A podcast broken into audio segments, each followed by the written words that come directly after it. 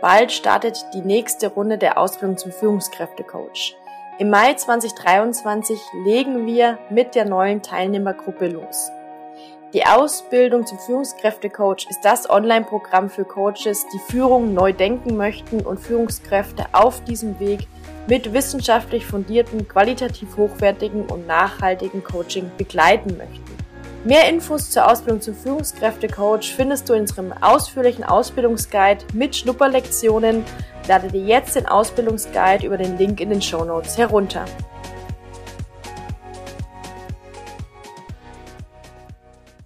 Herzlich willkommen zu einer neuen Folge des Veränderungskatalysators. In dieser Folge möchte ich mit dir die Führungskompetenzen der Zukunft beleuchten. Und ich habe jetzt diese Folge genannt die fünf wichtigsten Führungskompetenzen der Zukunft. Da möchte ich natürlich nochmal dazu sagen, das sind jetzt fünf zentrale Führungskompetenzen, die aus meiner Sicht in Zukunft noch relevanter werden, als sie aktuell sowieso schon sind. Es gibt natürlich noch weitere zentrale Führungskompetenzen, die in Zukunft auch wichtig werden. Aber ich habe gesagt, okay, beschränken wir uns jetzt mal auf fünf zentrale, die aus meiner Sicht wichtig sind und von denen ich einfach möchte, dass du sie schon mal gehört hast und einordnen kannst. Vielleicht mal vorab. Wir leben ja derzeit in einer VUCA-Welt. Also VUCA ist ein Akronym, also ein Wort, das aus Buchstaben zusammengesetzt sind, die jeweils wieder für andere Konzepte stehen. Also V steht für volatil, dann steht U für unsicher, C im Englischen bzw. K im Deutschen steht für komplex und A steht für Ambiguität, also sozusagen Zweideutigkeit. Und das ist letztendlich der Kontext, in dem wir uns ja in der heutigen Zeit bewegen und in der natürlich auch Unternehmen und damit Führungskräfte agieren. Und das bedeutet, Führungskräfte von morgen, aber eigentlich auch schon Führungskräfte von heute, müssen flexibel sein und sich immer neuen Situationen anpassen können. Und welche fünf Führungskompetenzen werden hier in Zukunft wichtig sein? Das ist einmal Resilienz, das ist Systemdenken und Komplexitätsdenken. Das ist Veränderungskompetenz.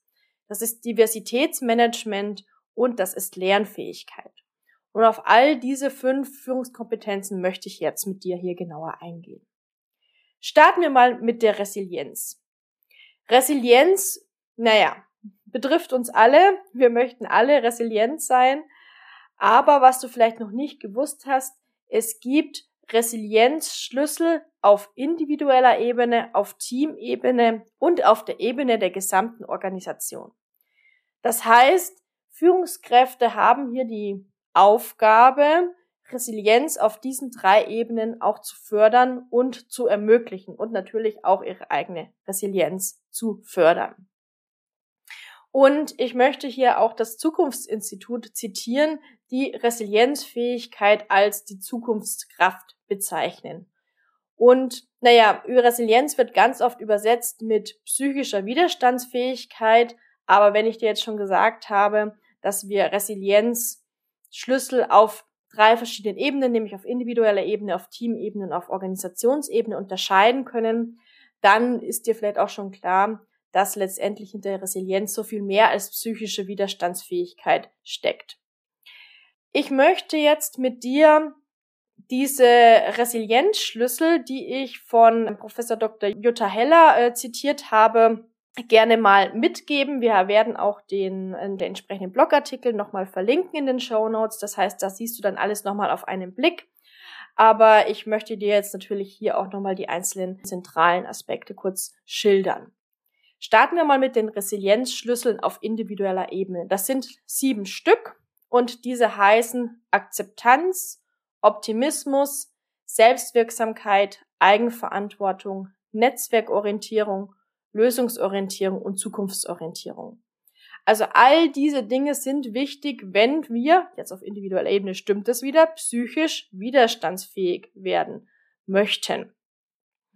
Und gerade im Resilienzcoaching, ja, also eben Selbstführungscoaching und meistens äh, geht es bei Selbstführung zu einem Teil auch immer um Resilienz, kannst du natürlich sehr gut auf diesen sieben Resilienzschlüsseln aufbauen. Also du kannst sagen, okay, akzeptiert die Person, die ich hier gerade coache, also die Führungskraft, gerade ihre aktuelle Situation? Geht sie in eine optimistische Haltung? Schöpft sie ihre Selbstwirksamkeit aus? Erkennt sie auch ihre Eigenverantwortung an? Dann ist sie in ein Netzwerk hineinorientiert. Ja, also gerade so das Thema Beziehungen, Kontakte zu anderen, das ist super wichtig und ist auch einer der zentralen Faktoren für ein langes, gesundes und glückliches Leben. Da gibt es zahlreiche Studien dazu. Dann kannst du auch checken, ist die Führungskraft lösungsorientiert und ist sie zukunftsorientiert. Und all diese Aspekte, diese, ja, ich sag mal, Kompetenzen letztendlich kann man ja auch fördern und gemeinsam mit der Führungskraft aufbauen und natürlich auch auf individueller Ebene, auf Mitarbeiterebene aufbauen. Das heißt, mit der Führungskraft kannst du da auch in zwei Richtungen schauen. Also zum einen hat die Führungskraft selbst diese ja, Resilienzschlüssel für sich bereits entdeckt und fördert sie diese Resilienzschlüssel auch in ihrem Team auf individueller Mitarbeiterinnen und Mitarbeiterebene. Dann gehen wir weiter zu den Resilienzschlüsseln auf Teamebene. Das sind vier Stück. Diese nennen sich psychologische Sicherheit. Ja, also haben sozusagen die Teammitglieder das Gefühl, dass sie psychologisch sicher sind in diesem Team, in diesem Arbeitsumfeld. Dann Umgang mit Unerwartetem. Also wie gehen die Teammitglieder mit Unerwartetem um?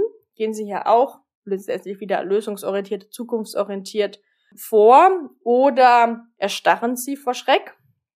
Dann geht es um die Frage, wie werden kritische Situationen verarbeitet? und inwieweit herrscht im Team ein ganzheitliches Vorgehen und eine ganzheitliche Sicht. Das sind die Resilienzschlüssel auf Teamebene. Also auch hier kannst du nochmal kategorisch schauen, gerade auch wenn du mit Teams vielleicht arbeitest, wie können auf Teamebene diese vier Resilienzschlüssel gefördert werden. Und auch auf organisationeller Ebene gibt es Resilienzschlüssel, das sind neun Stück.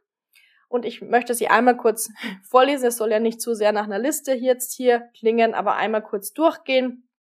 Das sind, gibt es in der Organisation eine geteilte Vision und ein klares Ziel?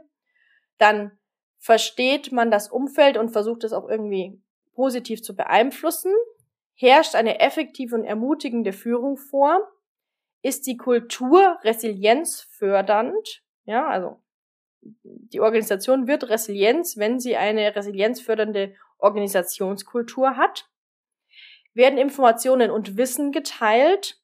Inwieweit sind Ressourcen verfügbar? Dann gibt es koordinierte Unternehmensbereiche. Wird kontinuierliche Verbesserung gefördert und wird Veränderung antizipiert und gemanagt.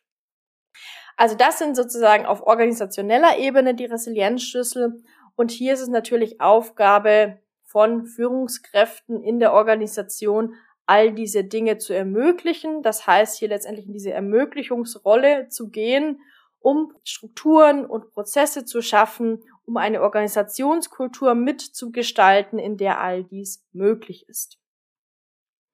Gehen wir zum zweiten Aspekt, also zur zweiten Führungskompetenz. Die zweite Führungskompetenz, die ich als besonders wichtig für die Zukunft ansehe, ist Systemdenken und Komplexitätsdenken. Denn gerade wenn wir in, ja, in einer komplexen Welt leben, ja, also VUCA hat ja die Komplexität auch schon im Namen, wird es für Führungskräfte eben wichtig sein, den Gesamtzusammenhang zu erkennen und über den eigenen Tellerrand hinauszublicken. Also das heißt, dass Führungskräfte auch genau hinschauen und sich reflektiert fragen, welche Auswirkungen hat da mein Tun? Also welche Konsequenzen hat das, was ich hier tue? Und da geht es nicht nur darum, dass man das bis morgen betrachtet oder nur auf das direkte Umfeld schaut, sondern auch wirklich ganzheitlich schaut. Also denken wir zum Beispiel an Themen wie Nachhaltigkeit, Klimawandel. All das sind ja hochkomplexe Systeme, und letztendlich auch natürlich hochkomplex, wie hier ähm, Faktoren aufeinander einwirken. Also das ist dann wirklich so der klassische Reissack, der in China umfällt und dann letztendlich dazu führt, dass in, keine Ahnung, in den USA das und das passiert, als Beispiel, ja. Und Hier kannst du ja gemeinsam mit der Führungskraft auch so in das Eruieren gehen, inwieweit ist denn das vorhanden, also wie gut kann die Führungskraft Komplexität erfassen und mit Ambiguität umgehen, wie schnell kann sie in die Analyse von neuen Konzepten und Systemen einsteigen und kann sie dann auch kreative Problemlösungen finden. Ja. Gehen wir zur dritten Führungskompetenz und das ist Veränderungskompetenz. Denn wir stehen gerade vor großen systemischen Herausforderungen. Also das ist nicht nur, ja, wie verändere ich mich jetzt in meinem kleinen Umfeld, sondern wir merken ja, dass die Arbeitswelt gerade vor einer großen Veränderung steht, dass wir gesellschaftlich hier auch vor großen Veränderungen stehen, wenn es Themen diskutiert werden, wie zum Beispiel große Kündigungswellen in den USA, Vier-Tage-Woche, Quiet Quitting, dann gesteigerte Anforderungen von Bewerbern, also generell Bewerbermarkt, der natürlich auch im deutschsprachigen Umfeld sehr stark vorhanden ist. Und das ist natürlich auch aufgrund der, also es ist natürlich auch der Tatsache geschuldet, dass sich der äußere Kontext massiv verändert hat. Also, was sind hier zum Beispiel auch Aspekte, woran das sichtbar wird? Wir haben eine weltweite Pandemie hinter uns. Wir haben, ja, wir stecken mitten im Klimawandel, der an Geschwindigkeit aufnimmt. Wir haben eine Wirtschaftskrise. Wir haben einen Krieg in Europa und so weiter. Also das heißt, wir gehen ja gerade wirklich gefühlt von Krise zu Krise. Und wenn sich das Außen so sehr wandelt, dann reicht es nicht mehr aus, nur zu verbessern, sondern wir brauchen einfach eine neue Haltung, neue Glaubenssätze, ein neues Können. Und daher brauchen Führungskräfte gerade jetzt und auch in Zukunft vor allem Veränderungskompetenz. Und Veränderungskompetenz setzt sich aus drei Aspekten zusammen. Aus Veränderungsbereitschaft, also bin ich denn als Führungskraft bereit für Veränderung? Dann aus Veränderungsfähigkeit, also kann ich Veränderung umsetzen? Und natürlich auch Erfahrungswissen, auch Kompetenzen zum Thema Veränderungsprozesse. Also welche Erfahrungen bringe ich schon aus Veränderungsprozessen mit oder habe ich die notwendigen Kompetenzen, auf die ich hier aufbauen kann? Also an diesen Dingen kann man natürlich auch sehr gut im Coaching, Training, Mentoring arbeiten. Das Einzige, worum man schwer arbeiten kann, ist wirklich die Veränderungsbereitschaft. Die muss halt schon vorhanden sein, wenn wir in ein Coaching, Training oder Mentoring reingehen. Und wenn die Veränderungsbereitschaft vorhanden ist, können wir dann Veränderungsfähigkeit und an den Kompetenzen und so weiter arbeiten. Aber ohne Veränderungsbereitschaft, also ich sage mal so einem, einem Need for Change, also einem Bedürfnis nach Veränderung, ähm, wird hier wenig gehen. Dann kommen wir zum vierten, also zu der vierten Führungskompetenz der Zukunft und das ist Diversitätsmanagement.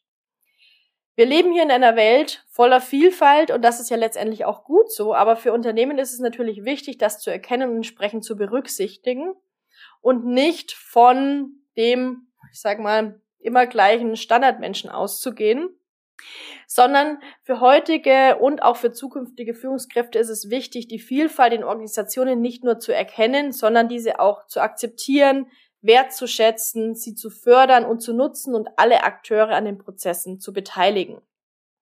Und da gibt es natürlich zahlreiche Diversitätsdimensionen, ja.